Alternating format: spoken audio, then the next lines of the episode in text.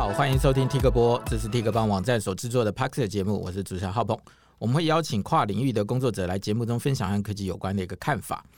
那台湾早年的保险从业人员其实相当辛苦的哦。那在希望人家投保的时候，在那个时代会被视为旧抓把郎啊，然后过年还不准到人家家里去，就是不欢迎来拜年。那现在大家其实都有了保险的概念，那在保险市场上你可以买到各式各样的保险产品。那其实中只有一样是政府强迫大家要保的，就是汽车的汽机车的强制险。那这背后走来当然有非常多辛酸的故事啦。大家有兴趣可以去网络上搜寻“汽车强制险”空白柯妈妈，你大概就可以看到很多的故事。那加上近年来这些网络投保其实很方便，那很多人在遇到那个汽车要检查或换照的时候，有的就是网络上按一按，有的就是在检验中心保一保，那把政府要求的作业给做完了就结束了。但是你可能不知道自己保了一些什么东西哦，或者是真的要理赔的时候，你又要怎么样才能够获得理赔？那我们就今天就请到了川普保险经纪公司的董事长邱慧云 Vivian 邱来和大家谈一谈汽车强制险的这些眉眉角角啊。那 Vivian 跟大家打个招呼吧。好，谢谢大家，谢谢主持人的介绍，我是川普保金邱小姐，可以叫我 Vivian。OK，那 Vivian。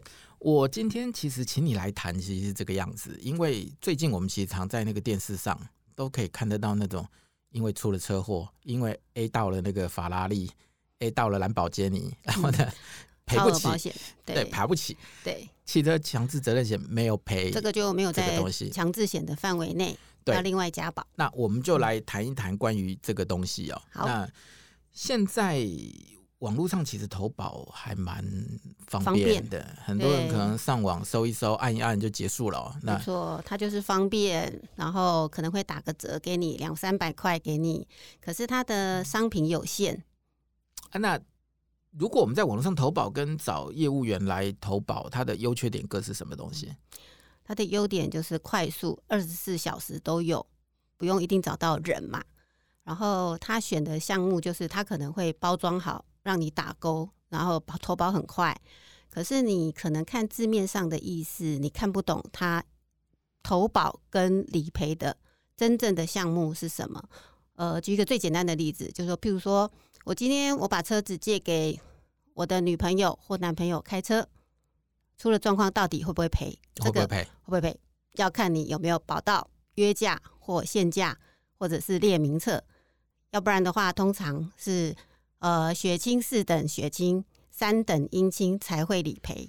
所以这个东西其实就看保险公司他们包装的产品里头会不会把这个东西放进去。呃，网络上没有，就是但是网络上的产品都不会这个样子，都不会有。对对，对。所以基本上你在网络上投保的汽车强制责任险，基本上就是只有自己的驾驶跟自己的血亲，三等血清。呃，不是，强制险是不管造者都会只赔人，车子是不会跑。不会赔的。好，给等一下，这我们会分的很细。很细的，因为我之前在跟 Vivian 沟通的时候，我列了二十个问题，他跟我说这要讲三天三夜。那我在想的读的听众可能没有三天三夜的时间，那我们会尽量把长话短说。好，那接下来就是说，我们在那个新闻上可以看到很多事故发生之后，因为理赔的问题，让自己的原来的生活发生很大的的问题嘛。那显然政府保的强制险是不太够的。那我们可不可以先简单的讲一下，就是说我们现在的强制险到底可以获得哪一些保障？基本的就是身故跟失能有两百万，然后医疗有二十万。可是这个细节呢，最惨的就是这个二十万里面，并不是所有的东西都会赔。譬如说，它只有规定，我们有一个法规，全国法规哈，它叫做《汽车强制责任保险给付标准》。这个里面的诊查费用呢，有包括看护费。啊，材料费等等很多项，像材料费它只有上限两万，那可是因为我们现在二代健保的关系呢，像譬如说你要打个 PRP，好，注射一万五，它就是材料费，它不是在诊查费里面，这是因为二代健保，比如你要订个钢钉，它也叫材料费，那这个二十万里面的材料费上限只有两万，你觉得够吗？所以，如果你要打两支钢钉就不够了，不够，一支现在就不够了。OK，所以你的意思是说，我们现在的强制责任险基本上就是，如果身故跟重大失能，它就是给你两百万。对，那剩下来的这些二十万的医药费，你还不一定请得到，因为它分在很多的类别里。类别里面，那每个类别你还不一定都能能够拿到足额嘛？比如说假中药啦、转药啊，还是没赔的啦。OK，对。那你说的这个两百万里头啊，是嗯，身身故跟失能。那身故死的是对方身故还是自己身故啊？强制险都是赔对方的人。强制险只赔了对方的人，对方的人，所以呢，如果你自己车上的乘客出了意外，嗯、没有赔，没有那个要保乘乘客险。那自己的车跟对方的车受伤也都没有赔，没有那个是财损要保第三人。对，所以你看，我们保了汽车强制责任险，嗯、它的保障其实是非常很少，很少，很少，一定还要造成对方的死亡跟重大事故。然后呢，医药费可能还不够赔。医药费现在是绝对不够，光一个轻伤，像我女儿韧带受伤，你说两万块材料费怎么可能够？那如果我们想要获得以以刚刚举的例子啦，就是如果在车上遇到了一些意外的事故，我们想要赔偿对方的人跟对方的车，那我们应该要怎么个保法？对方的人，我们强制险有。好，再加第三人责任险，有分体伤跟财损。体伤的部分就可以赔人。啊，然后我们自己的车上的乘客就是乘客险。啊，那所有的人的保险，其实最好的就是买意外险。意外险就是你不管在什么时候发生意外都会赔，所以自己最好是买一个意外险。可是这跟汽车没关系啊。没关系，那上面有对，那上面有个叫驾驶人伤害险 啊，驾驶人是自己车上的驾驶人，这个就是我刚刚讲的，驾驶人是谁也很重要，有没有保到这个人？OK，哦，约价跟限价，一方就是目前现在大部分网络上的投保，他保了驾驶人基本上就真的只有驾驶人吗？还是法律有规定他一个 range 在哪里？就是我刚刚讲的四等血亲、三等姻亲才会赔，那如果不在这个里面，你就要另外买一个叫做约价。就我的男朋友开我的车，他跟我一点关系都没有，这个叫约架，或者是我有请司机，这个司机就叫约架，你必须提供他的身份证影本。哦，所以他是还要是具，就是那个名字要先一个一个列上去的，列名册，列名册。所以这个网络投保是没有，没有的。对，OK，所以如果你们是男女朋友，车子常常互相开来开去，嗯、就要想办法保这一个，一定要保这个。还有一个叫做免追偿也很重要，免追偿，免追偿就是说。我借给他开了，虽然我有保，比如我有保丙式车碰车，自己的车损会赔，可是保险公司会跟你的男朋友或女朋友追偿。哦，哦，哦，对，追偿偿。我先帮你付了这笔钱，但是我要跟肇事的那人要钱，就对。你说这个叫什么？免追偿保险，哦、这个也可以附加。哦、这个网络也没有。OK 啊，所以这就是我们刚刚提到的，就是说你在网络上投保的时候，可能。它没有办法对应到更复杂的情况。对，就是说需要的人不一样，商品设计也不一样，所以为什么要有从业人员？要不然会饿死啊。那我们刚才一直在就是说，那如果我们刚谈到的东西是是保对方的车子，保对方的人，就是你说人呃财财财损，财损是车子跟损失的物品，不是只有车子。OK，譬如说什么手机摔破了，啊，或者什么之类的。那如果我想要对自己这一方也有一点保障，自己的车跟自己车上的乘客，那他应该要保什么样的险？自己的车就有分，就是车体险，车体险就分甲式、乙式、丙式，有些保险公司有丁式。嗯哼，啊、呃，那这三种就不一样啊。甲式就是不管你怎样，他都会赔你。嗯哼，乙式就是你要举证，只要你有证明说。我是，比如说你停在停车场，你有监视器，你有证明说有擦撞或碰别人撞到你，都会赔赔自己的。嗯哼。那丙式的话，就一定要有车碰车哦，然后限定车碰车。对对对。那脚踏车算吗？算，只要有报警 刮伤。所以脚踏车算车也算。OK。啊、呃，只要是外来的，然后是车碰车，你要必须就是要有报警的记录跟写三联单。嗯哼。嗯。就说今天我车停旁边有一台脚踏车撞了我，对，那这个丙式现在都有监视器嘛，有监视器就可以。但是如果这个情况是一颗棒球打中了我，它不是车碰车，丙式就没有就不赔了。嗯，对，所以大家可能还得分清楚，都要分清楚，你要保甲式跟乙式才会赔。那丁式是什么？丁式就是比较少的丙式，就是它的额度很低哦。有些人赔就是觉得说保险很贵嘛，那我丙式的话，比如我的这个车子还有折旧啊什么的，好，比如说我这个车值一百万，那丁式就是说我自己往后退，我只要保五十万这样。嗯哼哼哼哼。哦，这但这不是每家保险公司都有。对对，这个就是每一家保保险公司自己定，看要不要卖这个商品。所以刚才我们在谈论的这一些，不管是保对方的人、保对方的车、保自己的人、保自己的车，这个都叫做第三人责任。第三人责任险都含在这个这个范围里头。对，第三人你就把它想成说，全部都是赔给别人的，都不是赔自己，然后再加超额保险。这个也是赔别人的。OK，那超额保险我们刚才还没谈到，那是下一题。那没关系，反正接着我就要问了，因为我们你刚保的这些第三人责任险，他们都有一个上限的额度吗？有，就是你可以选一百万、两百万、三百万，就是自己可以调整保额。当然，当然你你要要求。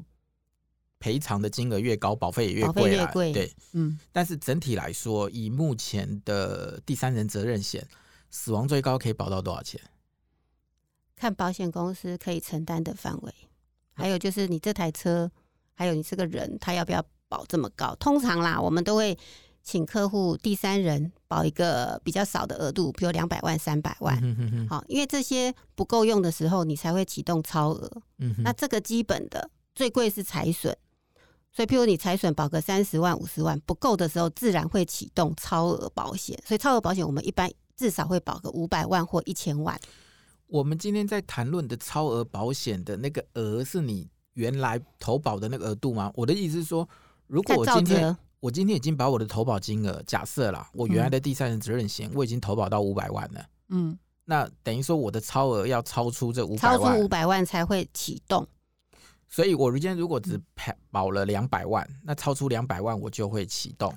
对，那哦，所以理论上比较合理的搭配应该是第三人责任险不用太高，不用太高，然后把强制责任险保高一点，超额的部分保高一点。那我们可不可以解释一下什么叫做超额保险呢？就是它超额保险就是第三人全部总 total 它会有一个上限，嗯哼，不够赔的时候启动超额保险，可是要看肇事的责任。譬如你今天责任百分之百，好，是我们错，我们要全额赔对方，这个就是看字面上这个保额多少就赔多少的上限，嗯哼，一样要有理赔单据。那可是如果今天照责如果是五十五十的话，我们保的超额一千万就会变只有五百万上限，因为责任只有一半，嗯哼。那所以，如果你保了这个东西，你还得保证照责都在自己这边，就是照责 才赔得到。对，有的时候三七呀、五五不一定。哦，那等于自己自己照责越少，你还越亏呢。对对对对，照责高一点，我们要赔对方嘛。照责我若，所以如果今天如果发生事情，我们都会教客户照着。就自己说，己对对，自己说 我错了，我错了，这样，这这是好诡异的游戏规则啊！对对对对，对这游戏规则设计出来有点诡异，你知道？啊，不过通常都会还是要看初判表了。那我觉得，当然我们是开玩笑在这样讲啊，但是没有一个人希望说自己保了险以后每天都去用它，每个人出门都希望能够平平安安的的回家了，就保个万一而已啦。对，就是希望、嗯。备而不用嘛，是啊。那但是超额现在它超额可以理赔的情况到底是什么样子？譬如说，我们刚刚一直在讲说，当你投保第三责任险不够的时候，它启动，那它的情况是怎样？譬如说，我们最比比比较常听到的都是，我去 A 到名车了，我今天去撞到名车，还有就是连环车祸的时候最容易会启动，因为你这一整个事故很多对，比如很多台的时候，你不管是人或车子都要赔，比如。譬如说你是最后一台车，你追撞连续追撞很多台，你是不是一台要赔很多台？如果全部照着是我错的话，那这个全部的 total 加起来，就是不是只有车子，还有加上人。今天如果说中间有两三台都超跑，你一千万也不够赔。嗯哼哼哼。呃，如果是全毁啦，嗯哼，呃，当然他还是会看你全损，就是如果说今天只有一个保险杆，哦，可能十万二十万。所以他看这个总 total 不够赔的时候，超额保险就会启动。那譬如说，以你刚举的一个例子，嗯、对不对？这么多台车，它分别有这么多不同的人。那我们在第三责任险里头跟超额保险里头，会把这些全部都列进去嘛？他把它列为单一事件，还是说每一个都是一个独立的？就是这一次事故发生，第三人责任险它会有一个是第叫做第三人体伤，每一人就每一人两百万，好，就是每一个人如果身故就是赔两百万。所以我的保险有保到。每个人两百万，每个人对每个人，然后总 total，比如说他是看他五人座、七人座，通常会是五人座，就是上限一千万，嗯哼，好，第三人责任险，然后财损是单独一个项目，比如我财损只有保五十万，那就是一台车就赔完了，就赔完了，对，所以一定会启动，如果是大的车祸，一定会启动超额保险。那现在就你知道，现在一般市面上的超额保险最高可以保到多少？他愿意赔到多少？嗯，两千万、三千万都可以。哦，可以赔到两。可以。那保费大概是多少？看有没有肇责，有没有肇事记录。每一个人的费率不太一样，男生比女生贵。对，大大约啦，大约。你 像一千万的，要看什么车啦。比如 Toyota 就比较便宜。哦，还好。还有这个这个人，如果是女生，就比较像我们一千万的超额保险，可是你还要加第三人，对，他不能单独投保嘛。嗯。大概保费都在一千出头，一千出头一年没有很贵，所以你拿一千出头去买一个将来一千万的保险，对对对，所以大家应该都这是应该非常要建议大家投保的部分吧，就是一定要有这个观念，嗯嗯、要这个观念。我们现在几乎每一个客户，如果有人介绍或到期，我们一定会请他多少都要加，你不加一千万，你要加个五百万，因为保费其实没有很贵。可是你的保障就是一年一整年，而且如果你没有肇事记录，明年又变更便宜啊。啊，OK，嗯，嗯，所以这对大家来说，其实就是万一真的发生什么不幸的时候，不至于让自己的生活一下子整个崩塌掉嘛。对对对，尤其是像这一次这个是明台理赔嘛，火车嘛，火车这个赔很多。我觉得没有办法，因为大家保险的概念本来就是这样，就是聚集众人的钱财。来应付少部分人的突发状况，大的车祸是绝对怎样保都不够啦。嗯哼哼哼，所以你自己就算保了超额险，也要希望不要自己造成这种连环车祸。对对对，还是要很小心。那像我们常常就是我保了险以后，对不对？坦白讲，我觉得投保这件事情可能比较不是什么大的问题。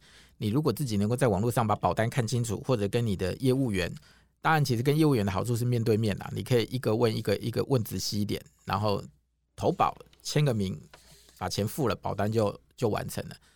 但是接下来可能比较大的问题是理赔嘛，就像刚 Vivian 讲的一样，嗯，呃，强制险里头告诉你说有两两二十万。的医疗给付，对，但是你不可能不知道说这二十万其实被切割成很多部分，是，那你每个部分都不一定能够清理得到全额，那保。我们真的要理赔的时候，这个地方应该要做哪一些很基本的动作，才能够有一些比较完整的？那我们一发生事故，一定客户一定会很紧张，所以我们一定会请他先打一个叫一个是警察嘛，一定要先报案，然后一个是保险公司的零八零电话，好，嗯、哼因为有可能是下班时间，嗯、哼然后再来就是如果你有业务员，赶快找业务员先立案，那如果没有，你就只能依靠零八零，如果网络投保就是零八零。没有别人，那我们先立案的目的就是，我们会有保险公司的一位真正的理赔科的理赔人员帮你立案，然后收集所有的资料，就是三联单、笔录，还有照着的那张初判表，哦，还有一堆的表格要填。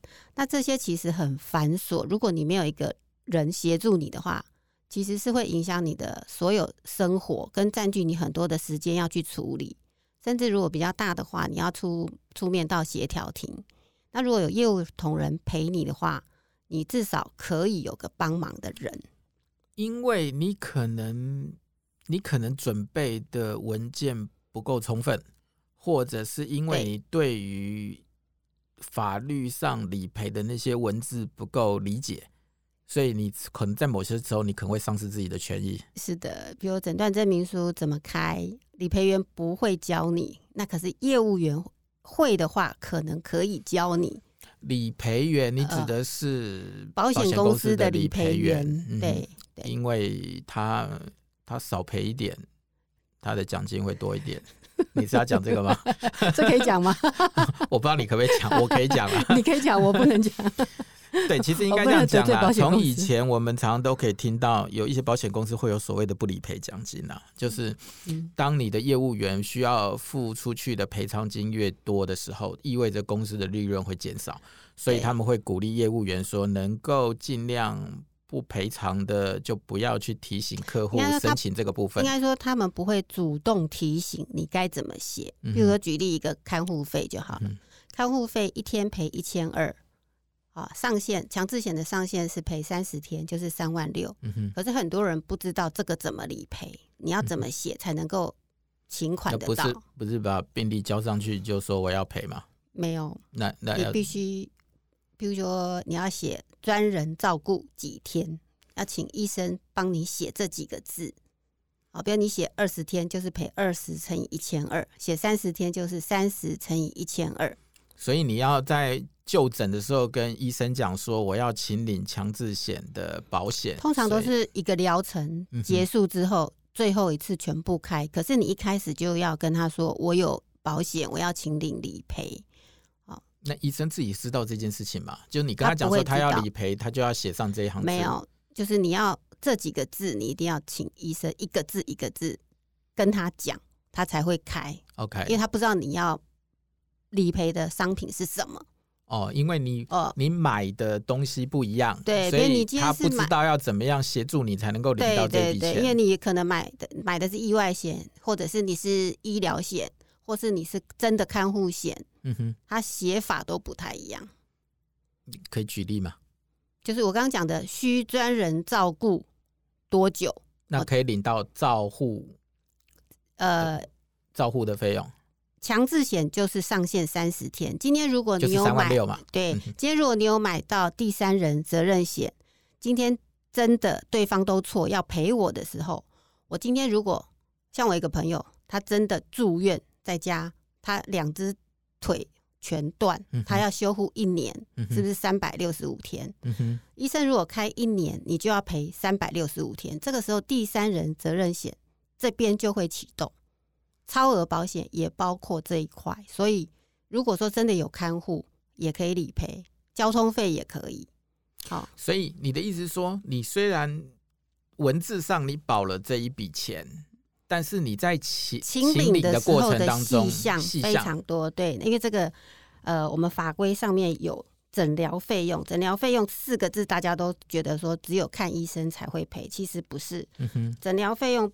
就包括我刚讲的看护费啊、义肢啊、义眼啊，或者是你的牙齿断裂，你要植牙都会赔，只要你的额度够。你讲这是什么险？就是超额啊，哦、超额，超额，第三人跟超额，听起来这些项目超重要。对，这些项目就是细项，因为法规只会写诊疗费用，就只有这四个字。OK，嗯，所以但是你在要请你的过程当中，你可能还要把这些东西写清楚。应该说，费用单据都要收集起来。就你坐计程车，单据就要留。嗯、你去买个护腕好了，护膝啊，或拐杖或轮椅，这些费用单据全部都要留起来。欸、那一般来说，你说像有的人是说，当我今天发生事故的时候，我通我报案，然后通知我的保险公司或通知我的业务员，那接下来就真的是保险公司对保险公司的事情了吗？我说双方了。当然不是啊！你当事人今天如果是有人受伤，你当事人如果要诉讼的时候，嗯、如果你没有买到诉讼律师费的话，你就要自己出庭。啊，所以还可以保律师费？有律师诉讼费，比如你一次出庭可能七八万，你可以保个十万，只能出一次庭啊。啊，保个二十万可能出两三次。啊、我我还不知道这东西。啊，有有有啊！原来连那个律师帮你打官司的费用都可以保，可以。这个也是包含在这个险里头吗？不是吧？单独投保哦，单独投保，这个可以单一投保。呃，十万块大概五百多块保费吧。五百多块可以请律师出庭一次了。对，一次。那一共大概需要几次才能结束啊？就是看大小。看大我我自己也出过庭啊，嗯哼，反正一次一定解决不了的。起码要个三四次了。对，三四次一千五百块嘛。保费一千五百块，可以请律师出庭三次。对，OK。那大家今天又学到了一个。那我们刚刚在谈论这些东西的时候，他有没有分说发生事故就赔，还是说我因为自己的某些违规行为而导致赔偿的金额会降低？譬如说今天对我撞了别人，但我酒驾，那这个情况会是怎么样子？哦，酒驾的话，超呃强制险一律都会赔，酒驾也会赔啊，会赔，可是就是又要追偿，追偿。OK，呃，酒驾我撞伤了人。保险公司会先先赔，先赔，但是会跟我要钱。对，因为造责可能你是错误方，他会跟你再要钱。还有就是有没有照驾照？嗯哼，无照驾驶也会追偿。那还有什么样的情况会、嗯？哦，一个酒驾，一个，然后嗯，追偿就是刚刚讲的嘛，借车给别人，这个也会追偿。OK，所以除非你要保刚才那个叫什么免追偿，免追偿对，免追偿的保险。嗯，那违规的话。一样会赔，违规只是会多一个罚单。嗯哼哼哼，反正两肇事双方基本上两边都会先开一张罚单。OK，我们刚讲你说强制险会赔，那第三责任险会赔吗？如果我酒驾的话，不不赔。现在已经没有这一条，以前很久以前有有一个叫酒驾的保险，现在拿掉了。OK，所以等于说我如果保了，即使我刚保了所谓的第三责任险跟超额保险。但是如果我酒驾，酒驾不赔，这些就都没有了。对，只有强制险会赔人。哦、okay. 嗯，可是会追偿。对，所以你等于，你保了超额险，自己还要乖乖的开车。对，没错，没错。因为现在酒驾就是很严，非常严。很严吗？非常严啊！对，酒驾人都可以当发言人了。那我们刚讲的，我们刚从一开始我们讲汽机车保险嘛。那我们刚刚谈的显然很多都是比较在汽车，那机车的保险状况其实也都一样吗？保保险的内容或者是？内容都一样，可是机车它给你的额度非常低，就是保险公司它本来就有限定保额，保额。保额，所以我要提高保额也不行，没办法，就比如他看保险公司，这也是内规，比如我的上限就是三百万或或五百万，嗯哼哼哼。你要保一千万，他不会让你保。那这时候我可以保所谓的超额保险吗？汽机车机车也有，对，可是它就是有保额的上限。它它不像汽车。OK，所以汽车的超额保险可能可以保到一千万、两千万、三千万。对，但是机车会被限缩在一定的范围里面。对对。哦，他可能觉得你机车再怎么样也出不了大事吧？呃，是这样吧？因为机车本来保费就更更便宜啊。你如果说为了要加超额保险，它通常是会亏钱的，而而且机车常常会擦到可能超保的超跑的刮伤或什么的，嗯哼哼，尤其是机车乱转嘛，像现在 foodpanda 什么的，哦，那个又是另外的。你要讲 foodpanda，你要把那个 Uber E 顺便讲一讲，不然他会权利不公平 啊。就类似这些机车，他们现在有另外的机车险跟。一般的机车又不一样的费率，所以他认为机车在做这种，就是机车的驾驶的行为发生这种什么刮伤啊，几率高，几率更高。但是如果一直赔，一直保所谓的更高的超额保险，保险公司没活就对了。是，所以他不叫不推这种商品，对，就是限制你的额度啦。那我刚突然想到一件事情，就是说我们刚刚在讲说酒驾违规啊、保险啊，呃，酒驾违规这些事情哦。那万一今天这个情况是说我我开车，然后有一台救护车闯了红灯过来，救护车是合法的，但是这个情况可能我没有特别注意到，呃，保险会赔我这个情况吗？救护车呢，它是司机会有责任，好，它就跟娃娃车类似，或是大客车。的这种状况是一样，所以我们现在司机大客车司机特殊的有一个叫做司机的责任险，它可以赔，是司机，因为有时候是司机本身的错误。哎，我的意思说，因为他法律上规定，那个救护车在执勤的时候，他的确是可以闯红灯过去嘛，他赶时间，对不对？对。但是对我来说，他是闯红灯，那我没有故意要撞他，但我可能不小心碰到了。在这样情况底下，我算违规不赔嘛？就是回到刚刚酒驾的那个情况，因为那个是特殊的商品，嗯哼，不是我们一般的。哦、对，一般是，我就说像谈论的那种不算，不算，都不是。譬如说大客车，你可能会有中兴巴士、大有巴士，嗯哼，他们配合的保险公司也都不太一样。然后那个是呃，驾驶人他会有一个比例，譬如说驾驶人你要承担好九十趴、八十趴、七十趴，他们的保险法规不太一样。那如果我们刚讲了这么多，那哎，对我顺便问一下，以现在目前的情况啊，如果在车祸造成有伤亡或有死亡的情况底下，目前一般在民事和解的部分，一个人大概都是多少钱？五百万，大概要。目前大概是五百万。嗯、你听过最就是一目一一般五百万就可以达成和解了？呃，看家属了。OK，没有一个公定价是没有。这当然不能讲公定价，而讲出来 被他骂死。人无价。对对对，但我就说，一般你总是会有一个大家在讨论可以和解的一个金额。对，我就说这个跟造者也有关系。所以，如果以我们刚谈论的强制险来说，两百万显然不够，不够，所以你要保一个第三人责任险。那第三人责任险你可以保到三百万、四百万、五百万、一千万都有人保。对。但是如果我今天能够再保到一个超额险，那显然就会比较。安心也比较安心，然后还有就是理赔员他有一个空间去谈。嗯哼哼哼。那我们刚讲的是说，你刚讲的是说，因为强制险其实不管对方车内有多少人，就是两百乘以多少嘛。对。那超额险的一千万是整车五个人，就是一千万都含在里面了，对不对？对，上限。上限。对。OK，所以那这样大家应该够清楚了吧？就是如果你今天真的要思考。到极端情况的底下，应该要怎么样的一个一个判断？对啊，看大家预算。那你认为应该要保到怎么样才比较？如果我们今天想要给大家一个建议啦，就是说，如果你今天想要让自己开车出去，把这些比较常见的风险都考虑进去，那你觉得应该要怎么样投保？它至少应该要保哪些东西？最低额度就是丙式，好，甲乙丙车体险丙式，然后强制险。然后第三人责任险跟财损跟超额，那第三第三人要赔到保到多少比较安心？第三人通常保险公司会要求你保到两百万，他才会让你投保超额。嗯哼哼哼。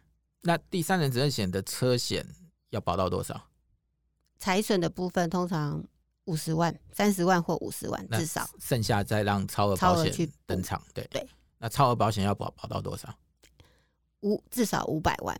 至少五百万。嗯，我们客户大部分都是保一千万。一千万，保费差多少？因为保费差很少，它不是乘以二这种去乘，它不像寿险是用费率去乘，它不是这样子。因为你刚讲一千万一千多块啊。对啊，五百万就是大概六七百。六七百，对，所以大家大部分都是保一千万，大部分都会保一千万一点。嗯，既然要保了，就没有差这个几百块。那譬如说，我们刚刚一直在讲说，我们一直在讲投保啦，刚刚也谈到了一点理赔嘛。那你刚刚也在讲说，理赔有一些美眉嘎嘎要要注意啦。那现在在网络投保的部分，你知道了现在的理赔的情况大概都是怎么样子？就是要理赔的时候打零八零，然后他可能只会跟你说：“哦，好，那你把三联单传过来，传真或什么的。”嗯哼，那他们会再派一个。就是我刚讲的，立案后会有个理赔员跟你联络。嗯哼哼哼。那理赔员很忙，他会把自制式的表格全部可能 email 或传真，他人不会跟你碰面。嗯。好，你就要自己全部写好。那你看到那些 paper 的时候，通常都不会写。嗯哼哼哼。就自立自强，一定开始问周遭的有谁认识的啦。或者上网查资料。对对对。所以基本上就是，如果你是在网络投保的话，大部分后续的理赔就是一些文书作业啦，就是透过网络的一些文书作业。没错，那目前像新安东京，它就有现场会有人到。如果你打零八零，他只要你的不是在荒郊野外，他都有办法当场派一个人来协助。嗯哼哼哼。但是在理赔的时候，他会像你这样告诉他理赔的眉眉角角吗？不会，不会。OK，就是他只是在，就是你单据怎么来，他怎么赔。嗯哼。但是因为有一些东西，如果你没有掌握到一些要点，可能有一些该请领的部分，你会请领不到。对，因为你在医疗的过程，你就必须把这些琐事全部都留下来，好，不能搞丢。就是这些都要业务员提醒你嘛。那如果自己网络投保，应该就没有人会提醒你，你要什么东西要留下来。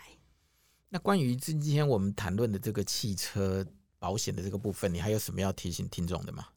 我是觉得最重要就是你的车要先想好，说你是只有自己开，还是会借别人开，还是你是有司机在开，嗯哼，还是我刚讲的男女朋友开，就是你先了解自己的状况，好，问周遭的业务员或者朋友知道的，好，先知道说，哦，我应该保些什么比较安全。那如果说你都是自己看，你觉得很很有把握，你网路投保，你也都很会，那你就网路投保，要先了解自己要什么啦。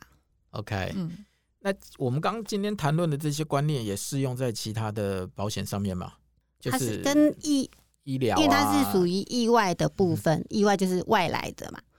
那跟寿险有点不太一样，因为寿险、医疗险什么的跟意外没关系，嗯哼，所以。不太一样，而且医疗险没有什么所谓造责，嗯哼，啊、呃，只有车险这种有造责。你像其他的责任险也是有造责的问题，譬如雇主补偿，还有产险有产品责任险。比如我今天卖个水饺，它也是有一个叫产品责任险。像这个就是归属责任也有造责。啊、OK OK，很多商品。对对对，我知道它很复杂。对，所以我说不太一样。我问个题外话，好，我们除了那个一般人除了开车之外的这种汽车强制险之外，你觉得一个人身上应该还要保哪几种险，对他个人会比较有保障？一个是意外险，然后再来是实支实付的医疗险，嗯哼，还有重大伤病，这个是最这些就是算最基本的，最基本的，尤其是实支实付，现在一定要买，因为现在二代健保的关系，所有的材料费几乎都自费。对不起，我刚先问一下，我们的医疗险不意外险可能比较容易容易理解啦，对，对不对？那你说的医疗险跟重大重大伤病险这两个东西有什么不一样？呃，医疗险就是有有分日额啦、实支实付啦，还有很多商品。对对。那我现在讲实支实付是最重要，就是因为现在二代健保它的材料费几乎都自费，你想得到的，嗯、比如你今天要植牙，是不是自费？嗯哼。你要白内障、水晶体自费。好，你要钉钢钉，就这些材料费现在几乎都自费。那实支实付，今天你实支实付一次，如果说你有保二十万，那你就在二十万之内的这些材料都会赔。OK，然后又有分门诊或者是住院的实支实付。所以你认为以现在的这个最好用情况，实支实付是最好用，最好用。保费高吗？呃，主持人你几岁？五十一，五十一啊。呃，如果说你额度只要买个十万的话，一年的保费大概五千块左右。五千块赔十万，对，OK，那大家现在就就知道了。对，啊，如果说你想要植牙也可以赔，那就再贵一点点。一点点是多少？呃，大概一年再贵的一千块。哎、欸，那他，嗯，他有他这个也有上限吗？有啊，用年龄，还有你的保主契约保额。呃反正这对这每一家商品对对很复杂，就每一家都规定不太一样。可是，一般客户的话，我们都会至少有个基本的。OK，所以你建议大家还是要买一个实支实付的，实支实付一定要对。然后重大伤病的话，它就是重大伤病卡，健保局给的那个卡，你有那一张卡，它就给付一笔钱。像譬如说癌症，就是包括在重大伤病里面。嗯哼，然后中风也有嘛，洗肾也有嘛。好那个重大伤病卡现在很好拿，大概有一千七百多项，全部都列在这个病里面。比如你是糖尿病，糖尿病就有分几级，嗯哼，只要健保局要发给你那一张卡，他就一次，比如你保一百万，他就给你一百万。OK，就是不会只局限在癌症。那这个东西等于是你在投保的时候，你就要确定你是健康的才会让你保吧？所以要诚实告知啊。所以有些人已经来不及了。